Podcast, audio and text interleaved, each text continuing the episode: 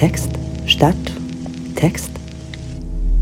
Eine Vorlesung von Professor Dr. Stefan Poromka an der Universität der Kunst der Berlin im Sommersemester 2021. Vorfahrt Vergabe.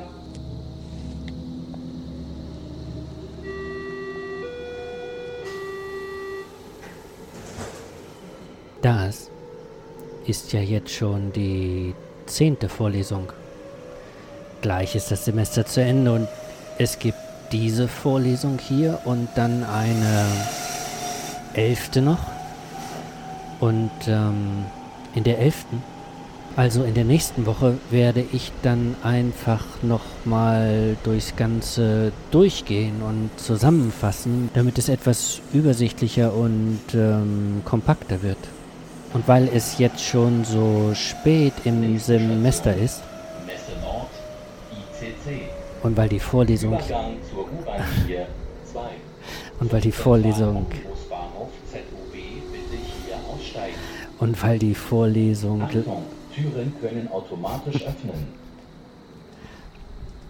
Und weil die Vorlesung langsam ihrem Ende entgegengeht, dachte ich mir, ich mache heute mal eine entspannte Fahrt um die Stadt herum. Es gibt hier in Berlin ja die äh, Ringbahn. Die hat 29 Stationen. Man fährt mit ihr knapp eine Stunde lang einen Kreis in Berlin. Auf dieser Ringbahn hier kann man die geschlossene Runde seit den 1870er Jahren fahren und man kann sich vorstellen, was das für die Lektüre des Stadttextes bedeutet hat. So ein Ring, auf dem man auf in der Stadt um in die Stadt fahren kann, macht zugleich um die Stadt herumfahren kann, macht sie ja auf ganz neue Weise lesbar. Als etwas Rundes zum Beispiel als etwas Eingefasstes zum Beispiel, als etwas, um das man in großer Geschwindigkeit kreisen kann wie ein Trabant in der Umlaufbahn eines größeren Planeten. Zugleich wird die Stadt mit so einem Ring, der ja dann wiederum mit anderen Gleisen verbunden ist, die in die Stadt hineinführen und auch über den Ring hinaus so abzweigen, dass man die Stadt verlassen kann oder von weit her in die Umlaufbahn der Stadt hineingleiten kann zu etwas, hm, naja, mega-urbanem, zu etwas in sich vernetzten zu einer Hypertextur, die von einer ständigen Bewegung bestimmt wird, Züge, ankommende, haltende, abfahrende Züge, Menschen, die einsteigen, aussteigen, umsteigen und dabei aus der Beförderungsbewegung heraus die Möglichkeiten der Stadt so kombinieren, dass sie bis auf dahin ungeahnte Weise schnell in Stadtteile kommen können, die sonst viel zu weit entfernt waren. So eine Bahn macht aber noch etwas anderes. Sie verändert nämlich grundsätzlich den Blick auf die Landschaft der Stadt, so wie die Weltraummissionen es möglich gemacht haben, den Planeten Erde anders zu sehen und zu verstehen, so wie das Fliegen mit Flugzeugen die Reliefs des Planeten lesbar gemacht haben sowie das Reisen mit den Zügen über Land den Blick auf die Landschaften verändert hat, die draußen vorbeirauschen, während man selbst auf seinem Platz sitzt und aus dem Fenster schaut und hinsieht, ohne hinzusehen, und dabei nachzudenken, ohne nachzudenken, so fährt man in der S-Bahn leicht erhöht halb im Flug, also wie im Traum durch die Stadt und die Stadt fährt an einem vorbei, ein Fließtext wird das, was man da sieht und auf der Ringbahn wird es zum Fließtext des inneren Kreises der Stadt man liest ihn, wenn man bei der Rundfahrt innen am Fenster sitzt und in die Stadt hineinschaut, und es wird zum Fließtext des äußeren Kreises der Stadt, der Gebiete der sich öffnenden Stadt, wenn man bei der Rundfahrt auf der anderen Seite sitzt und zur anderen Seite hinausschaut. Sie können das ja selbst mal versuchen. Wenn Sie in Berlin in der Nähe der Ringbahn sind, dann steigen Sie doch da mal ein und nutzen Sie mal eine Stunde für nichts anderes als einfach nur die Stadt zu lesen.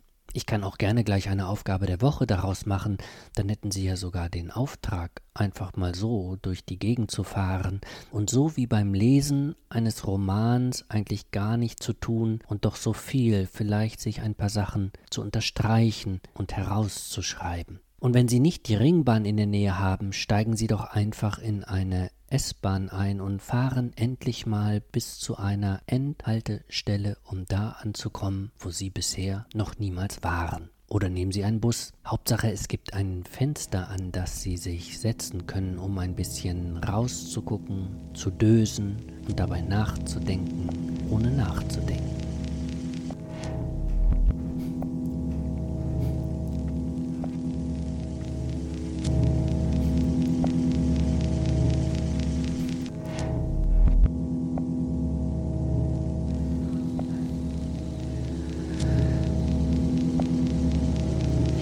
Wenn man so durch die Gegend fährt, also wenn man zum Beispiel so mit der Ringbahn fährt und man selbst an der Stadt und die Stadt zugleich an einem vorübergleitet, dann kann man sich ja nochmal über diese Flaneur- und Flaneusenfigur wundern, von der ich in der letzten Woche gesprochen habe. Sie erinnern sich vielleicht. Ich hatte Ihnen ja von David Wagner und seinen Spaziergängen mit der Schildkröte erzählt und ich hatte Ihnen von Lauren Elkins Unternehmung erzählt, einen Kanon der weiblichen Flaneure, also der Flaneusen zusammenzustellen, die gegen die Vorschrift, dass Frauen sich nicht so einfach im öffentlichen Raum der Stadt bewegen dürfen, trotzdem losgegangen sind und spazieren gegangen sind und dabei die Stadt entgegen der üblichen Lesevorgaben neu für sich entdeckt und umgeschrieben haben. Ich gehe, weil es in gewisser Hinsicht wie Lesen ist. So formuliert Lauren Elkin ihr eigenes Spazierprogramm als Lese- und Schreibprogramm. Ich gehe, weil es in gewisser Hinsicht wie Lesen ist. Wir bekommen Einblicke in das Leben und die Gespräche anderer Menschen, die nichts mit uns selbst zu tun haben. Wir können sie belauschen. Manchmal ist es zu voll und manchmal sind die Stimmen zu laut, aber man ist immer in Gesellschaft. Wir sind nicht allein. Wir gehen Seite an Seite mit den Lebenden und den Toten durch die Stadt. Das ist total schön, was Lauren Elkin da schreibt und wie sie es schreibt, aber was mich doch wundert ist, wenn ich hier mit der S-Bahn einmal um Berlin herum unterwegs bin, warum soll man eigentlich als Flaneur oder als Flaneuse unbedingt spazieren gehen, also gehen, also zu Fuß gehen, also ich meine, warum zu Fuß? Wenn man ein bisschen darüber nachdenkt, was die Antwort sein könnte, fallen einem natürlich sofort eine Menge Vorteile ein. Also, warum ist zu Fuß gehen durch die Stadt so interessant, wenn man den Text der Stadt erforschen will? Erste Antwort. Beim Gehen ist der Körper immer mit dabei. Und deutlicher wird mir dadurch, dass ich es bin, der mich, der sich bewegt, also dass ich es bin, der eine Bewegung ausführt, die mit dem Stadtraum so verbunden ist, dass der sich Schritt für Schritt zusammenfügt. Zweitens, beim Zu-Fuß-Gehen hat man nicht nur für sich selbst den Eindruck, man selbst zu sein, man hat auch schneller den Eindruck, den Raum in seiner richtigen Dimension wahrzunehmen. Und diesen Eindruck hat man, weil man keine unterstützenden Hilfsmittel nutzt, sondern den Raum aus dem direkten Bezug zu seinen eigenen Proportionen begreift. Dritter Vorteil des zu Fuß Gehens. Ich bin als Fußgänger nicht im Stress. Ich habe eine gewisse Langsamkeit und ich kann mich immer dort entlang bewegen, wo ich vom Verkehr nicht gefährdet oder auch nur gestört bin. Vierter Vorteil. Wenn ich zu Fuß gehe, kann ich stoppen, wo ich will. Ich kann weitergehen, wann ich will. Ich kann mit Bewegungen des Oberkörpers, des Halses und des Kopfes meine Perspektiven ganz einfach variieren. Ich habe also jederzeit den Eindruck, ziemlich selbstständig zu sein. Fünfter Vorteil. Wenn ich zu Fuß gehe, muss ich nicht die ganze Zeit aufmerksam sein. Ich kann auch in Gedanken sein. Überhaupt kann ich nachdenken und nicht nachdenken zugleich. Und ich habe übrigens auch immer beide Hände frei, um Fotos zu machen oder Notizen zu schreiben. Und sechster Vorteil des zu Fuß gehens, während alles um mich herum rauscht und schneller ist, gleitender ist, hektischer ist, aufgeregter ist, kann ich im zu Fuß sein das Tempo so weit drosseln, dass ich mich deutlich als jemanden wahrnehmen kann, der zwar mittendrin ist, aber sich trotzdem rauszieht, der also ein anderer ist, ein Fremdkörper vielleicht, einer, der sich verweigert und durch diese Verweigerung anders auf die Stadt gucken und anders den Text der Stadt lesen kann. Das sind eins, zwei, drei, vier, fünf, sechs Vorteile des zu Fuß gehens. Okay, alles klar. Aber man kommt doch nicht umhin festzustellen, dass man auf diese Weise den Text der Stadt nur auf eine bestimmte Weise lesen kann. Das zu Fuß gehen mag eine interessante Weise sein. Sie mag interessant sein, weil man sich als Individuum, als selbstständiges, ästhetisierendes Subjekt einsetzen kann und weil man den Raum, durch den man sich bewegt, durch eine selbstständige Bewegung ästhetisieren kann. Aber irgendwie eigenartig erscheint es dann doch, wenn ausgerechnet mit dieser Art der Fortbewegung und des in der Stadt Seins so viele andere Fortbewegungen und Weisen des in der Stadt Seins, naja, abgewertet werden.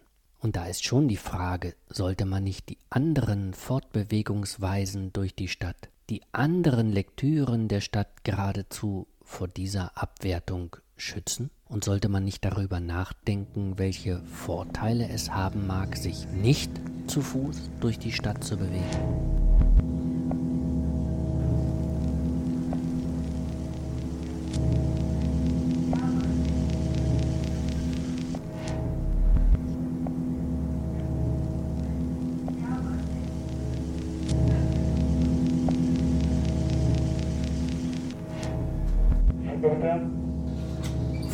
Allem scheint mir das mit dem zu Fuß gehen komisch, weil meine Fahrt mit der Ringbahn hier käme gar nicht darin vor. Und der Text der Stadt, den ich von der Bahn aus lesen würde, links am Fenster den Text der Innenstadt, rechts am Fenster den Text der Stadt, der sich nach außen öffnet, was wäre das für ein Text? Wäre, wäre er nicht, richtig genug, richtig genug, nicht wahr genug? Nicht wahr genug, nicht eigentlich genug, um mit den Texten der Flaneure und Flaneusen, die zu Fuß unterwegs sind, mitzuhalten? Es gibt ja ein ganz tolles Projekt der Berliner Autorin und Journalistin Annette Gröschner. Die ist nämlich darauf verfallen, in allen Städten, in die sie kommt, mit dem öffentlichen Nahverkehr unterwegs zu sein, und zwar immer mit der Linie 4 ganz egal, ob das dann ein Bus oder eine Straßenbahn oder eine U-Bahn oder eine S-Bahn ist.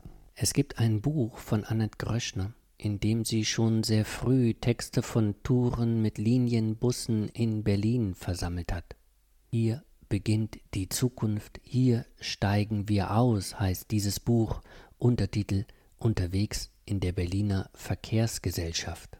Und Annette Gröschners Idee war bei all diesen Erkundungen, dass Buslinien ihr möglich machen, einen von der Stadt bereits vorgeschriebenen Weg abzufahren, der auf seine Weise in die Hypertextur der Stadt eine Linie zieht und bestimmte Punkte verbindet. Stationen nämlich, aber auch ganze Stadtteile. Manchmal kann es sein, dass man mit einer Linie, wie zum Beispiel der U7 in Berlin von Spandau nach Rudow und zurück, einmal quer durch die ganze Stadt hindurchschneidet. Und wenn man dann in dieser U-Bahn oder im Bus oder in der S-Bahn sitzen bleibt und nach draußen schaut, dann kann man zusehen, wie langsam, aber sicher, wie Station für Station die Stadt sich verändert. Man sieht aber noch etwas ganz anderes. Der sogenannte Fahrgastraum des Busses, das Innere des Waggons der Straßenbahn, der S-Bahn oder U-Bahn wird zu einer Bühne, auf der je nach Stadtumgebung andere Personen zusteigen oder wieder aussteigen, die je für sich ganz individuell sind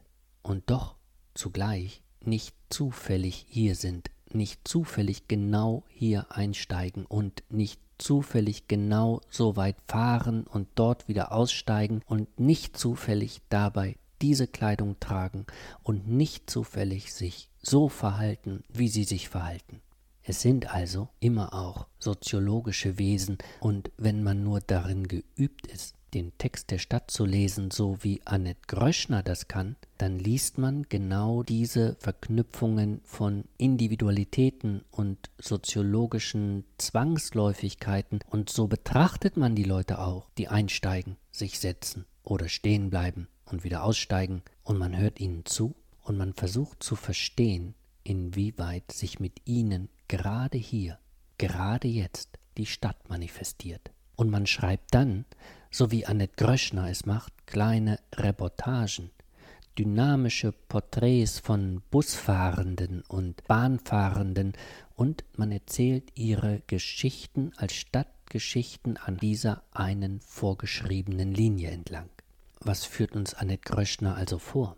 Sie zeigt uns, wie man eine Stadt nicht zu Fuß, sondern fahrend erkundet. Sie erinnert daran, dass es eben auch andere Arten der Flanerie gibt. Sie erinnert daran, dass die Textur der Stadt zum Beispiel auch durch die Einrichtung öffentlicher Verkehrsmittel gewoben ist und dass man den damit vorgefertigten Bahnen folgen kann, um etwas über die Textur der Stadt zu erfahren und darüber, wie an den verknüpften Punkten, also den Stationen und Haltestellen, diese Textur von allen, die aussteigen und umsteigen und einsteigen, einerseits bestätigt, andererseits weitergewoben wird.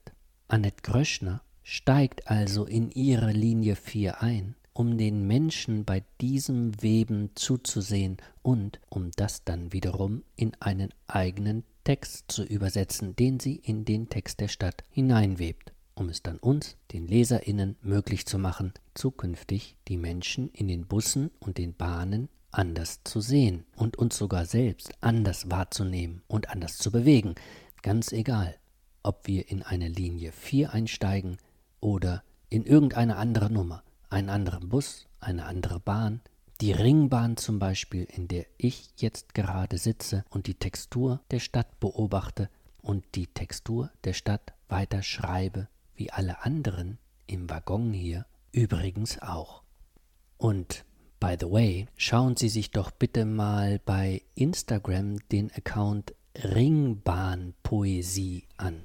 Da finden Sie jemanden, der mit der Bahn unterwegs ist und das macht, was ich mal ganz zu Beginn der Vorlesung, also in der allerersten Vorlesung überhaupt empfohlen hatte, nämlich, dass man im Unterwegssein durch die Stadt hellhörig werden soll, um zu belauschen, was da sprechend in den Text der Stadt hineingewoben ist. In diesem Instagram-Account, der Ringbahnpoesie heißt, finden Sie scheinbar ganz abstruse, absurde Snapshots von Gesprächen, von Murmeleien, von halböffentlichen Mitteilungen am Handy, die sich in dem Moment, wo sie dann schriftlich festgehalten werden, sich durch ihre Absurdität und Abstrusität hindurch als poetische Verdichtungen erweisen.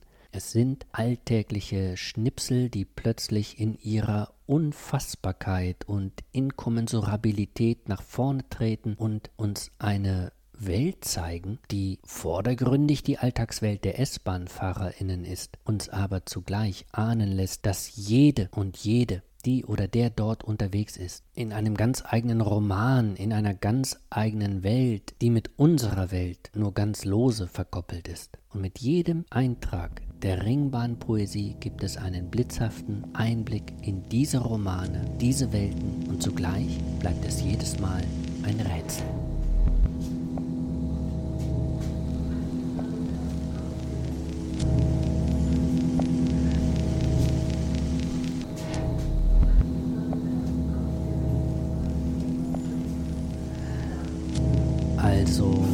Vorsicht mit dieser Festlegung auf das Flanieren und Spazieren und zu Fuß gehen. Man kann eben auch Bus fahren.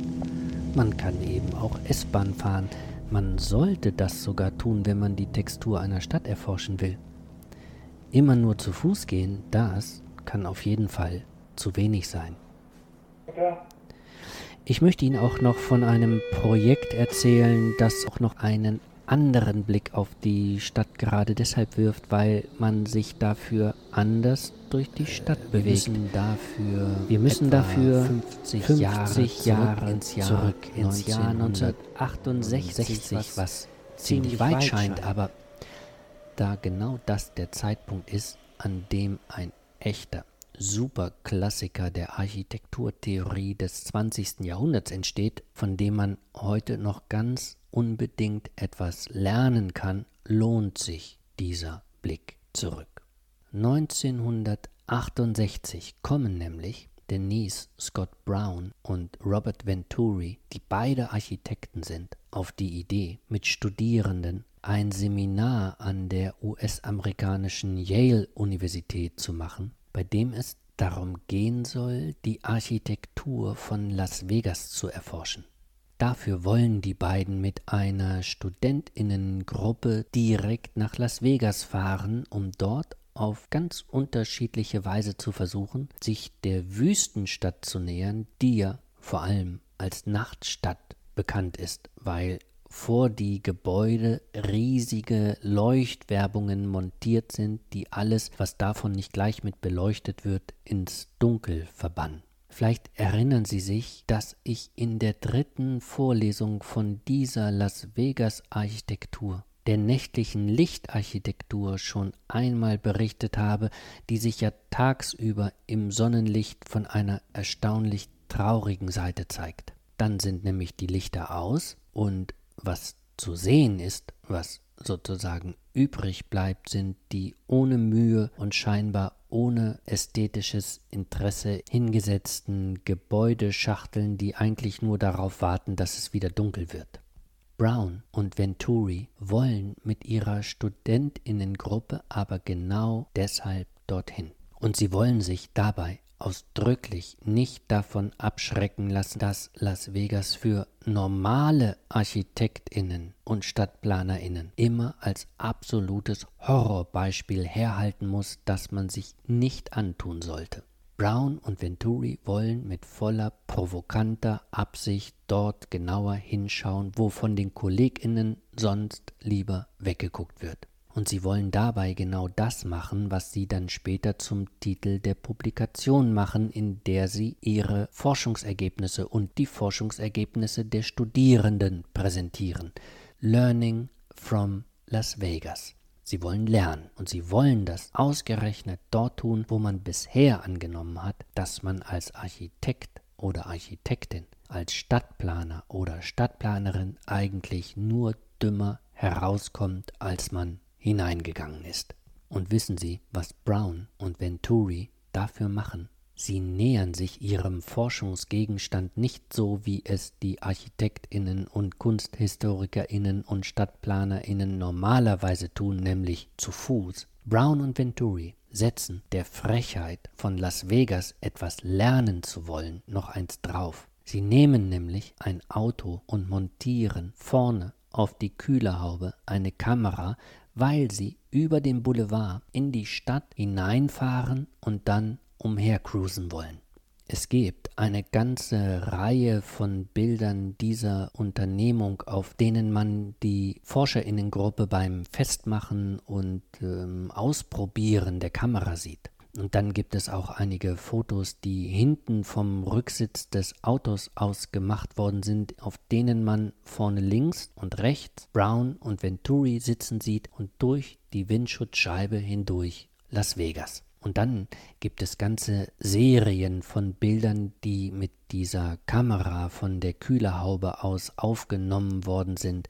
Tagbilder, Nachtbilder, alles Bilder aus der Autofahrerinnenperspektive, Bilder vom Draufzufahren, Bilder vom Vorbeifahren, Bilder, die gemacht worden sind, als man auf die riesigen Parkplätze der Hotels und Casinos gefahren ist, Bilder vom Straßenrand, nachdem das Auto geparkt wurde, und Venturi und Brown stolz und mit den Beinen fest in den Wüstenboden gestemmt zu sehen sind, während sich weiter hinten in der Landschaft die vermeintliche Horrorarchitektur abzeichnet.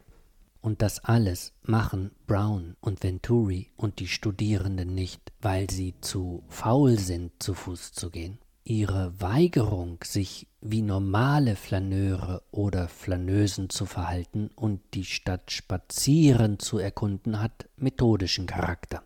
Für Brown und Venturi ist nämlich klar, wer Las Vegas verstehen will, kommt nicht umhin, sich die Stadt mit dem Auto anzuschauen. Die Logik der Stadt erschließt sich erst dort, wo man sich ihr mit dem Auto nähert.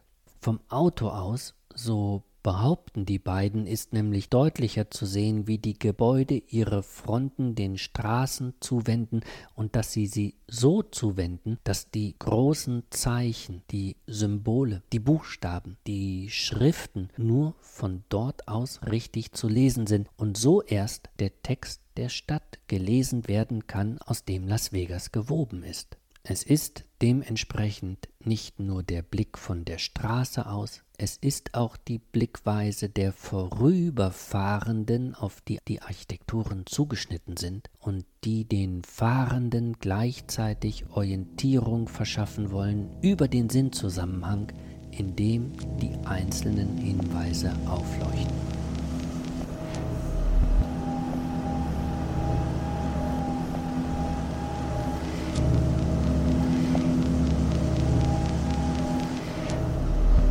Die Architektin und der Architekt haben das alles übrigens mit einer gewissen Coolness betrieben. Sie haben ausdrücklich gesagt, dass sie für dieses Projekt diese Art der Architektur, die sie da in Las Vegas finden, keineswegs glorifizieren wollen. Ihnen geht es da geht es 1968 um etwas ganz anderes. Ihre Position ist nämlich, wer Städte der Gegenwart verstehen will, sollte nicht mehr so tun, als sei das zu Fuß gehen die richtige Geschwindigkeit und der aufrecht stehende Mensch der eine und einzige Bezugspunkt der Zentralperspektive. Wer das aber meint und seine Ideale aus der Vergangenheit holt, kann in der Gegenwart eigentlich nur Entfremdung, Niedergang, Abfall, Horror sehen und hat deshalb nicht einmal im Ansatz Lust, ihr irgendeine Art von Komplexität zuzugestehen. Genau das macht das Auto für Brown und Venturi so interessant. Und das macht dieses Learning from Las Vegas Projekt für uns hier so interessant. Denn mit einer ganz einfachen Wendung machen Brown und Venturi klar, dass man Städte eben nicht wie Text und Sketchbooks aus vergangenen Jahrhunderten lesen kann, nur um festzustellen, dass sie schlecht geschrieben und schlecht gemacht sind. Man muss stattdessen, so meinen die beiden, nach Bewegungsformen suchen, mit denen es möglich wird, die Stadt so zu sehen, wie sie sich in ihrer Eigenlogik zum Text, zur Textur, zur Hypertextur webt. Der zu Fuß gehende Flaneur die zu Fuß gehende Flaneuse erscheint aus dieser Perspektive auf jeden Fall wie ein alteuropäisches Relikt, mit dem eine bestimmte Verhaltensweise, eine bestimmte Herangehensweise und Sichtweise idealisiert wird, nämlich vor allem die, wie wir ja in der letzten Vorlesung gesehen haben, von weißen Männern, die besonders viel Zeit haben, und die sich besonders dazu berufen fühlen, sich die Stadt auf ihre Weise anzueignen, um diese Aneignung dann als das Eigentliche auszugeben. Und das Projekt von Brown und Venturi erinnert daran, dass es für Stadtforscherinnen immer auch darum geht, andere Perspektiven auszuprobieren und die Autofahrten von Brown und Venturi nach Las Vegas hinein erinnern daran, dass man sich lieber nicht an solchen alten Idealperspektiven orientieren sollte. Man sollte stattdessen immer danach fragen, wie denn die Stadt von denen gelesen wird, die sich auf scheinbar alltägliche Weise in dieser Stadt bewegen. Vielleicht sieht und liest man viel mehr, wenn man sich stattdessen mal mit dem Auto in den Verkehrsstau in der Innenstadt stellt. Vielleicht sieht man viel mehr, wenn man sich zum Feierabend hin oder morgens zur Frühschicht in die U-Bahn setzt und mit denen ein Stück fährt, die jetzt von der Arbeit kommen oder zur Arbeit fahren. Vielleicht mietet man sich einen Elektroroller und folgt dann Jugendlichen, die selbst mit einem durch die Gegend fahren, und das heißt dann ja immer, die auf ihre Weise durch ihre Gegend fahren. Und Warum kann man eigentlich nicht auf dem Skateboard der bessere Flaneur oder die bessere Flaneuse sein? Warum nicht Taxi fahren und mit den FahrerInnen sprechen, wie sie sich durch den Text der Stadt bewegen, wie sie ihn lesen und in Erfahrung bringen, was sie von diesem Text der Stadt wissen und wie sie ihn selbst weiterschreiben? Und ja, na klar, Fahrradfahren. Warum wird man nicht zum Fahrradflaneur und zur Fahrradflaneuse und erklärt diese Bewegungsfigur, die man mit dem Fahrrad ausführen kann und die Geschwindigkeiten, in denen man sie ausführen kann, zur eigentlichen Bewegungsfigur und zur eigentlichen Geschwindigkeit, mit der man den eigentlichen Text der Stadt lesen kann? Die Antwort auf all diese Fragen ist, na klar, das kann man machen. Das sollte man sogar machen. Man sollte ganz verschiedene Bewegungsfiguren und unterschiedliche Geschwindigkeiten ausprobieren, allein schon deshalb, um zu prüfen, wie sich dann die Textur der Stadt verändert. Und man sollte sie sogar deshalb ausprobieren, weil einem erst dann klar wird, dass sich diese unterschiedlichen Texturen überlagern und auch verknüpfen, aber immer ohne sich ineinander aufzulösen. Und man sollte sie auch ausprobieren, um vor allem eins zu lernen. Weil es keine ausgezeichnete Bewegungsfigur in der Stadt gibt, weil man mit allen Bewegungsfiguren jeweils den Text der Stadt auf andere Weise liest, aber ihn damit doch als Text der Stadt herstellt, ist man selbst immer und überall, ganz egal, wie man unterwegs ist, ob zu Fuß, mit dem Bus oder mit der Bahn, mit dem Fahrrad, mit dem Roller, mit dem Skateboard, mit dem eigenen oder dem gemieteten Auto, immer kann man auf diese besondere Weise ein Flaneur oder eine Flaneuse sein, die versucht, den eigentlichen Text der Stadt zu lesen und zu schreiben. Ob Sie vor die Tür gehen, um Brötchen zu holen, oder ob Sie von Ihrem Job oder von der Uni nach Hause kommen, ob Sie noch schnell einkaufen gehen und dann im Supermarkt an der Kasse stehen, ob Sie mit Freundinnen abends ein Bier beim Späti holen, um es unterwegs zu trinken, ob sie nur so durch die Gegend gehen, weil sie ein bisschen Zeit auf den Straßen verbringen wollen, oder ob sie mit dem Auto im Stau stehen oder sich über eine Auffahrt in die Umlaufbahn der Stadt einfädeln, oder ob sie in der Ringbahn sitzen, sie müssen sich gar nicht erst in einen Flaneur oder eine Flaneuse verwandeln. Es gibt keine besondere Situation der Stadterfahrung, der Stadtlektüre, auf die Sie warten müssten. Sie sind schon drin, Sie sind schon in Bewegung, Sie sind schon in einer Lesebewegung und in einer Schreibbewegung. Sie müssen nur hinschauen und das an sich selbst wahrnehmen. Sie müssen Ihren eigenen Bewegungen folgen. Sie müssen auf Ihre Blicke achten. Sie müssen darauf achten, wie Sie das, was Sie da wahrnehmen, zusammenbauen und sie können diese Bewegung verändern, um sich darin noch besser verstehen zu können. Sie können probeweise die Bewegungen der anderen übernehmen. Sie können den Lektüre wegen der anderen folgen, um zu sehen, wie die den Text der Stadt wahrnehmen. Sie können mit Neugier und mit Offenheit und mit Zugewandtheit den Schreibbewegungen der anderen folgen, um zu sehen, welche Erzählungswege die in die Textur der Stadt hineinweben. Sie können den anderen zuhören, wenn sie neben ihnen sitzen, und sie können das mitschreiben. Sie können es übersetzen. Sie können den eigenen Text damit weiter weben, der aus dem Text der Stadt hervorgeht und wieder in ihn hineingewoben wird. Und Sie können sich dann selbst wieder dabei zusehen. Sie können sich als etwas Besonderes sehen. Etwas Besonderes, das aber nichts weiter ist als eine kleine, miniaturistische Bewegung, die mit allen anderen Bewegungen der Stadt verwoben ist, die in allem anderen aufgeht, aber dann doch in der nächsten Bewegung einen Unterschied macht. Probieren Sie es aus.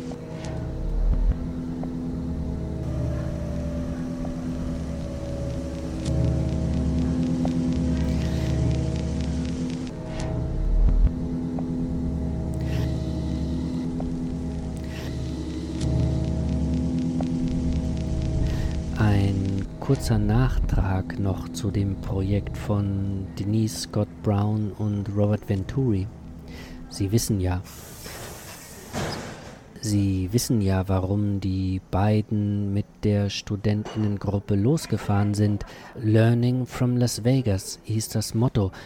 Und was meinten die beiden damit eigentlich genau? Wofür wollten die beiden eigentlich etwas lernen und das unbedingt gegen den Widerstand der etablierten Architektinnen, Stadtplanerinnen und Kunst- und Kulturhistorikerinnen? Die Antwort ist Robert, Robert Venturi, und, und Denise Scott, Scott Brown waren selbst Architekt und, Architekt und Architektin mit einem eigenen Büro und mit einer eigenen Idee, wie man in der Gegenwart bauen sollte. Also mit was für einem ästhetischen Programm man sich in der Gegenwart orientieren sollte, um nächste Häuser zu bauen. Learning from Las Vegas hieß für die beiden, dass sie in die Wüstenstadt fahren wollen, um etwas für die eigene Praxis zu lernen. Sie wollten richtig hingucken, wo sonst niemand richtig hinguckt. Und sie wollten etwas sehen, was sonst niemand richtig sieht. Sie wollten die Zeichen dieser anderen, dieser neuen Gegenwart der Stadt lesen, die sich von den Zeichen der alten, idealisierten Städte ganz deutlich abheben. Sie wollten überhaupt in dieser anderen Stadt ein anderes Lesen lernen, um auf diese Weise über eine Weiterentwicklung des eigenen Schreibens, des eigenen Bauens, des eigenen ästhetischen Programms nachzudenken. Brown und Venturi haben sich deshalb mit den Vorschriften der alten Flannerie nicht zufrieden gegeben, weil sie daran interessiert waren, etwas Neues zu entwickeln. Und bitte, googeln Sie doch mal Learning from Las Vegas und PDF. Dann bekommen Sie sicherlich weit oben einen Eintrag, der Sie auf eine Design Open Data Seite führt. Klicken Sie die an und laden Sie sich dort das Learning from Las Vegas Buch herunter. Und das vor allem erstmal deshalb. Wenn Sie es nämlich durchscrollen, dann sehen Sie, dass Brown, Venturi und die Studentinnen eine Menge Material zusammengetragen haben und dass sie Seite um Seite versuchen, ihre Bilder, ihre Skizzen, ihre Pläne, ihre Listen in immer wieder neuen Konstellationen aufzubereiten. Wenn ich dieses Buch Learning from Las Vegas aufschlage, bin ich immer wieder überrascht und wirklich ganz atemlos, mit welcher produktiven Energie hier die Stadt gelesen worden ist und wie über das Umordnen, das Anordnen, das anders lesbar machen ein ganz neuer, ein wilder Text, eine ganz wilde Textur in Collageform entstanden ist. Das ist das, was Brown und Venturi wollten. Lesen und schreiben in die Stadt hineinfahren, um in eine neue Produktionsbewegung zu kommen und um eine eigene Ästhetik weiterzuentwickeln. Äh, und wie toll ist das? Es verbindet das Lernen wollen, das Hingehen wollen, das Drin sein wollen, das Gucken wollen, das Neugierig sein, das Offen sein, das Sammeln wollen, das Verstehen wollen mit dem Zug zur experimentellen Weiterentwicklung der eigenen Praxis. Genau deshalb empfehle ich Ihnen dieses Projekt, dieses Buch so sehr als Modell zur Orientierung, als Vorbild dafür, dass man sich bewusst vornehmen kann, in die Stadt zu gehen und sie nicht so zu lesen, wie es einem vorgeschrieben ist, sondern die anderen Lektüremöglichkeiten zu suchen, von denen man etwas lernen kann, weil man erst damit etwas lesen kann, was man noch nicht gelesen hat und nicht so tun kann, als wüsste man äh, snobistischerweise sowieso schon Bescheid. Und ich empfehle es Ihnen, weil es Sie daran erinnert, dass Sie selbst eine eigene Praxis haben, dass Sie selbst an etwas arbeiten dass sie sich selbst mehr oder weniger bewusst ein Programm erarbeiten, dem sie in ihren Produktionen folgen und dass sie ständig mit jedem Werkstück, mit jeder Arbeit, mit jedem nächsten Versuch weiterentwickeln. Learning from kann auch für Sie heißen, in die Stadt zu gehen und in andere unbekannte Bewegungsfiguren hineinzugehen, um Bewegungsfiguren auszuprobieren, über die man Beobachtungen macht, die man dann für die eigene Praxis nutzen kann. Learning from heißt, dass man überall lernen kann, wenn man nur die Augen aufmacht. Und Learning from heißt, dass man dabei nicht bloß wiederholt, was schon da ist, sondern dass man mit dem, was da ist, produktiv umgeht und etwas Nächstes ausprobiert. Learning from heißt deshalb, dass Sie zu Fuß durch die Stadt gehen können, dass Sie mit dem Auto fahren können, mit dem Fahrrad, mit dem Roller, mit dem Bus, mit der Bahn, mit der Ringbahn und dass Sie dabei dauernd etwas lernen können und dass Sie dauernd dabei sind, an Ihrem eigenen Programm zu arbeiten. Und auch in diesem Fall gilt der Satz, probieren Sie es einfach aus. Nächste Station, Schöneberg. Übergang zur S-Bahn-Linie 1. Achtung, Türen können automatisch öffnen. Es fehlt ja jetzt nur noch die Aufgabe der Woche. Und das hatte ich ja vorhin schon gesagt, es wäre doch eigentlich ganz schön, wenn Sie sich mal eine Stunde freigeben und dann in einen Bus steigen oder in eine S-Bahn, gern auch in eine U-Bahn, obwohl es vielleicht schöner ist, etwas mit Fenstern zu wählen, durch die man dann auch den Himmel der Stadt sehen kann. Und was sollen Sie dann machen? Schauen, Schauen Sie, doch Sie doch eben, noch mal kurz, kurz in das Material, Material für die heutige, für die heutige Vorlesungsfolge, für das Sie den Link ja per Mail bekommen haben oder den Sie unter dieser Soundcloud-Datei finden. Da finden Sie ganz hinten ein paar schöne Beispiele der Ringbahnpoesie, die übrigens von Hanna Kressig sind, die auf ihre Weise als Stadttextforscherin unterwegs ist und ihre Sachen bei Instagram publiziert. Sie können sich natürlich auch gleich auf Hanna Kressigs Instagram-Seite durch die Ringbahn-Poesie scrollen und der Autorin dann auch in Zukunft einfach immer weiter folgen. Wie sie mir schrieb, fährt sie gerade nicht so viel Ringbahn, dafür aber ganz viel mit der Tram in Zürich. Gucken Sie sich diese kleinen Ringbahntexte von Hanna Kressig mal an, um zu verstehen, wie sie funktionieren. Ganz einfach nämlich und doch ganz gekonnt. Es sind wie ich ja vorhin schon gesagt habe, Snapshots aus der Normalität des Alltäglichen, die plötzlich aus dem Gleis zu springen scheinen, weil sie etwas Absurdes und Abstruses offenbaren. Wenn Sie nun nachher selbst unterwegs sind, dann nehmen Sie sich doch ein Notizbuch mit oder schreiben in Ihr Smartphone, was Ihnen an eigenartigen Gegenwartsmomenten begegnet. Es kann etwas sein, das Sie hören es kann etwas sein, das Sie an anderen wahrnehmen, die um Sie herumstehen oder herumsitzen. Es kann aber auch etwas sein, das Ihnen selbst plötzlich durch den Kopf geht. Sie sollen gar nicht Hanna Kressig kopieren, was sie da mit der Ringbahnpoesie macht. Sie sind ja selbst der Autor. Sie sind selbst die Autorin. Sie beobachten, Sie lesen und Sie schreiben auf Ihre Weise halten Sie doch aus Ihrer eigenen Bewegungsfigur heraus vielleicht so fünf, sechs, sieben, acht Miniaturen fest, schreiben Sie sie auf, brechen Sie die Zeilen so, dass es so aussieht, als wäre es ein Gedicht, auch dann, wenn Sie bloß eine vollendete Banalität aufschreiben.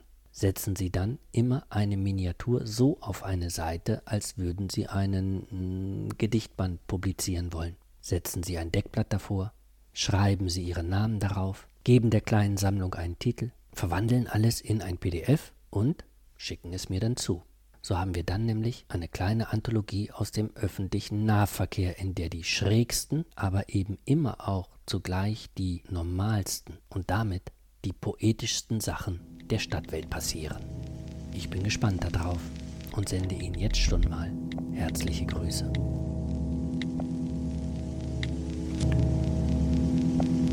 Text, Stadt, Text. Eine Vorlesung von Professor Dr. Stefan Poromka an der Universität der Kunst der Berlin im Sommersemester 2021.